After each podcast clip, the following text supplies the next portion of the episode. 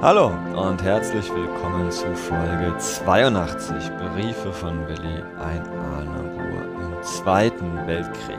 Mein Name ist Georg Wendt, ans Stadtarchivar, führe Sie heute wieder nach Russland im späten Oktober 1941. Erinnern wir uns, wie immer, liebe Hörerinnen, liebe Hörer, kurz zurück, was geschah. Nun der Vormarsch der Heeresgruppe Mitte, Ende September, Anfang Oktober. Er geriet Mitte Oktober ins Stocken. Man unterschätzte die Rasputissa, die wegelose Zeit, schlammige Wege. Wenn Sie mal bei Google oder in einer anderen Suchmaschine mal Schlamm und Ostfront googeln, da werden Sie eindrückliche Bilder zu diesem Thema finden. Regelrecht in den Boden versunken waren die Panzer, waren die Gefährte, auch die Menschen teilweise steckten sie fest, es ging überhaupt nicht mehr voran.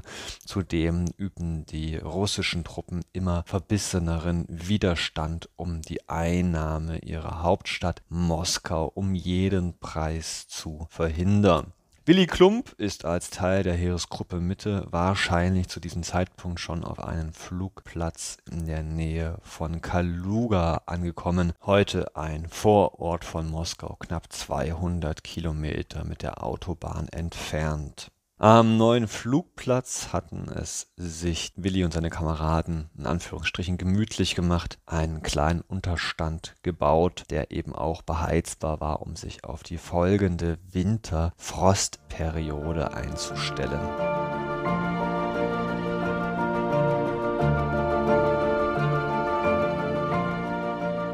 Also, liebe Hörerinnen, liebe Hörer, es geht nicht mehr vorwärts, es geht nicht mehr rückwärts, es regnet permanent und entsprechend haben auch die Flaksoldaten nicht allzu viel zu tun und Willi entsprechend hat Zeit zum Briefe schreiben. Und heute schauen wir uns einen Brief vom 22. Oktober, einen recht langen an. Willi wird in solchen Fällen, Sie wissen es ja inzwischen immer ein wenig melancholisch, aber hören Sie selbst. Russland am 22. Oktober 1941. Liebe Eltern, Heute beginnt der fünfte Kriegsmonat im Osten. Das ist eine schöne Zeit her, seit wir über den Grenzfluss fuhren. Viele Briefe habe ich inzwischen erhalten. Von Dinglingen, von Heidenheim, von Onkel am Kanal, von Frau Fischer, von Heidi und von euch. Eure Briefe, liebe Eltern, sind mir wertvoll wie nie zuvor und sind mir die allerliebsten. Jetzt zitiert Willi wir freuen uns, dass dein sehnlichster Wunsch in Erfüllung gegangen ist, schrieb mir Vater im ersten Brief. Und diese Worte haben mich in den vielen nachfolgenden Wochen sehr glücklich gemacht, weil ich wusste, dass ich daheim zwei liebe Eltern hatte, die sich nicht nur um mich sorgten, sondern sich auch freuten, dass ich dabei sein durfte.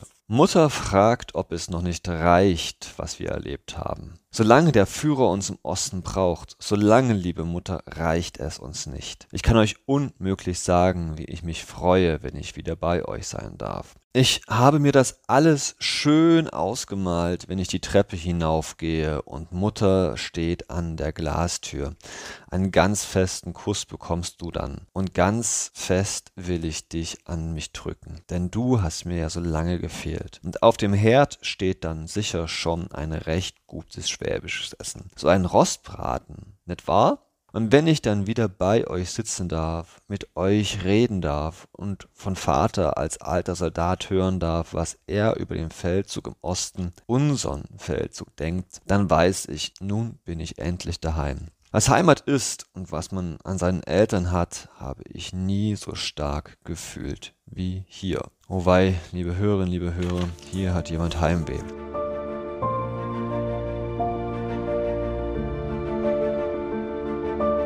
Weiter bei Willi. Ihr habt wohl in der vergangenen Zeit noch mehr ertragen als ich, weil ihr immer in Ungewissen wart, wie es mir ging. Noch muss ich euch die Sorgen lassen, die ihr euch um mich macht, denn noch hält sich Moskau. Bald werden unsere Kameraden mit den Angriffswaffen den Sieg errungen haben. Endlich erhielten wir Post. Sie kam von euch ganz zahlreich, drei Briefe, sieben Päckchen, darunter die Nummern 1 bis 6, drei Zeitungen und Briefpapier kam an. In Klammern mit Nummern 1 bis 6 meint er, dass es durchaus Brauch gewesen ist, die verschiedenen Briefe, die man nacheinander geschickt hat, durchzunummerieren, um den Empfänger klar zu machen, ob eine Nummer zwischendurch gefehlt hat und ob die Reihenfolge der Ankunft auch so ist, wie man sie mal abgeschickt hat. Das war ja nicht gesagt in diesen doch manchmal chaotischen Zeiten im Jahre 1941. Weiter bei Willi recht herzlichen Dank nun für alles. Sollte ich früher vergessen haben, euch zu schreiben, dass das Geselz und die zwei Würste ankamen, das Briefpapier kann ich jetzt schon wieder so langsam brauchen. Ja, hat Willi tatsächlich vergessen zu schreiben. Zunächst zu euren Briefen. Also mir ist wie immer pudelwohl. Ich bin, wie alle meine Kameraden am Geschütz, vollkommen gesund. Ich habe weder Wanzen, noch Läuse, noch Flöhe, was es ja in Russland grad genug gibt. Noch habe ich kalte Füße. Im Gegenteil, in unserer Bude ist eine schreckliche Hitze. Man hält's kaum aus. Nur eine Angelegenheit passt mir nicht. Dass mir die Haare so ausgehen, das hört man allerdings allgemein. Ob die Nächte im Zelt kalt seien, fragt Mutter. Ich habe euch ja schon erzählt, dass wir, sobald wir verlegt haben, eine Hütte bauen. Diese ist halb in die Erde versenkt, zur Seite mit Erde aufgefüllt und das Dach mit Erde bedeckt. Drin haben wir einen Ofen mit Herdplatten gebaut, der Tag und Nacht nicht ausgeht. Das Holz wird in den Wald geholt oder aus Gartenzäunen organisiert, gesägt, gespalten und dann immer feste eingefeuert. Sind wir unterwegs, dann schlafen wir in Scheunen. Was der Ruski macht, Oh, der ist wirklich ganz brav. Einmal kamen sechs Maschinen im Tiefflug. Sie hätten es bestimmt nicht auf uns abgesehen, sonst wären sie ja nicht so doof geflogen. Runterfallen wollte keiner. Liebe Hörerinnen, liebe Hörer, ganz kurz, dieses Phänomen des Haarausfalls bei Billy, davon habe ich ehrlich gesagt noch nie gehört im Krieg. Ist das Stresssymptom oder ist das wegen Nährstoffmangel? Vielleicht hat ja einer eine von Ihnen medizinischen Hintergrund und kann es mir, georg.wendt.ahlen.de www.ftf.de auf die Adresse mal zusenden.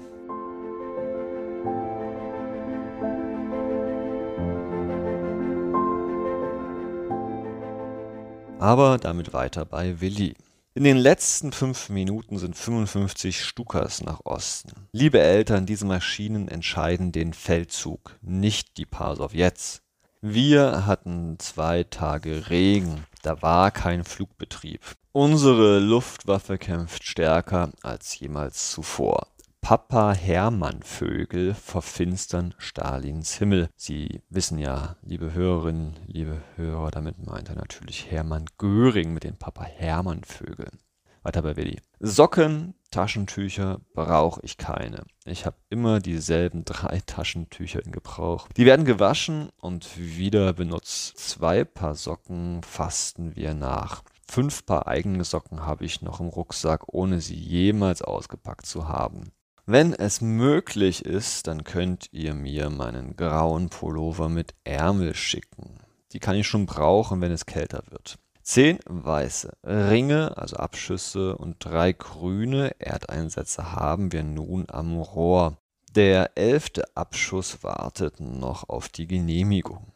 Meine Kameraden bekommen nur kleine Päckchen bis 100 Gramm geschickt. Ich bin der Einzige in unserer Einheit, der bis 1000 Gramm erhält. Niemand kann sich das erklären. Meine Kameraden bekommen fast nur Zigaretten oder Bonbons. Ja, da passen Willis Eltern auf jeden Fall besser auf ihn auf.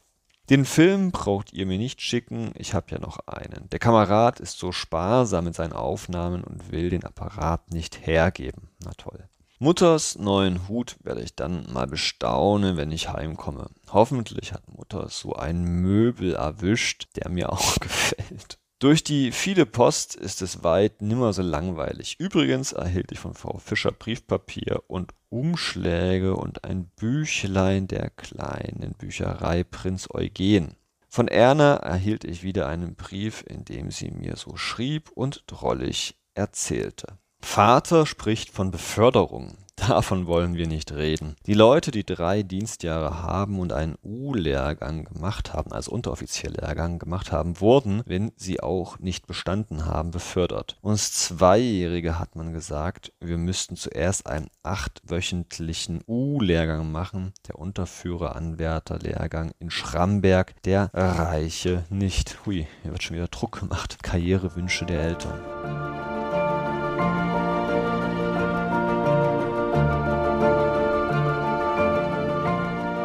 Die Nachrichten Vaters aus Dinglingen freuen mich sehr. Über Straßburg werde ich nun wohl auch von Heidi hören, die für vier Wochen zu einem Heilgehilfinnen-Lehrgang an die Uniklinik kam. Wegen einem Buch kann ich nicht viel mehr wie seither sagen. Schon vor langer Zeit habe ich mir mal eins aufnotiert. Es ist von Dr. E. Quentin und heißt Die Deutschen als Volk für andere. Es kostet 3,20 Mark und erschien im Verlag Theodor Weicher, Berlin, Leipzig. Ich will mir aber die Sache weiter durch den Kopf gehen lassen. Von Frau Fischer erhielt ich auch wieder einen großen Brief. Ich kann gar nicht verstehen, wie der Kurt so wenig Ehrgeiz besitzt, wo andere doch auch nicht ewig Gefreiter geblieben sind. Ich glaube bestimmt, dass er schnell befördert wird, wenn er in Wünsdorf fertig ist. So ein Dippel. Liebe Hörerinnen, liebe Hörer, keine Ahnung, was da der Kurt in Wünsdorf macht, aber zu ihrer Info, Wünsdorf war zu diesem Zeitpunkt eine Ortschaft bei Zossen, also in Brandenburg und Sitz des Oberkommandos der Wehrmacht bis 1945, also das zentrale Gehirn, die Schaltstelle der deutschen Waffen im Nationalsozialismus. So, jetzt noch die letzten Zeilen bei Willi. Die letzte Seite reicht nimmer, die Post geht gleich weg. Ihr sollt doch wieder eine Nachricht von mir erhalten. Grüße an Onkel Paul, Herrn Nowak und Frau Schwenninger von mir und seid selbst ganz herzlich gegrüßt von eurem Willi. Und tatsächlich, liebe Hörerinnen, liebe Hörer, ich hatte eine Dreiviertelseite verschwenderisch freigelassen, damit dieser Brief noch mit der aktuellen Post mitkommen kann. Also, liebe Hörer, fassen wir kurz zusammen. Es hat sich hier an der Ostfront Ende Oktober so ein gewisser Alltag eingestellt am Flugplatz bei Kaluga. Willi, er fantasiert von seiner baldigen Rückkehr. Er vermisst seine Eltern ausgesprochen. Man tauscht sich aus. Er beantwortet die Fragen, was bei ihm passiert. Er erzählt von der neuen Hütte, die ja so halb eingegraben ist, natürlich aus Luftschutz, aber wahrscheinlich auch als Witterungsschutz, der permanent ein schöner Ofen kachelt. Naja, und er spricht dann auch so ein bisschen von den eigenen Eindrücken hier an der Front. Er ist der Meinung, dass die Flugzeuge den Sieg im Osten bringen werden. Er spricht über die Sachen, die ihm fehlen an und Verkleidung, an Verpackungen, freut sich über nun ja die vielen, vielen Pakete der Eltern und ein bisschen ist auch von Karriere die Rede. Die Eltern wollen natürlich wissen, wie lange er noch als Gefreiter dienen muss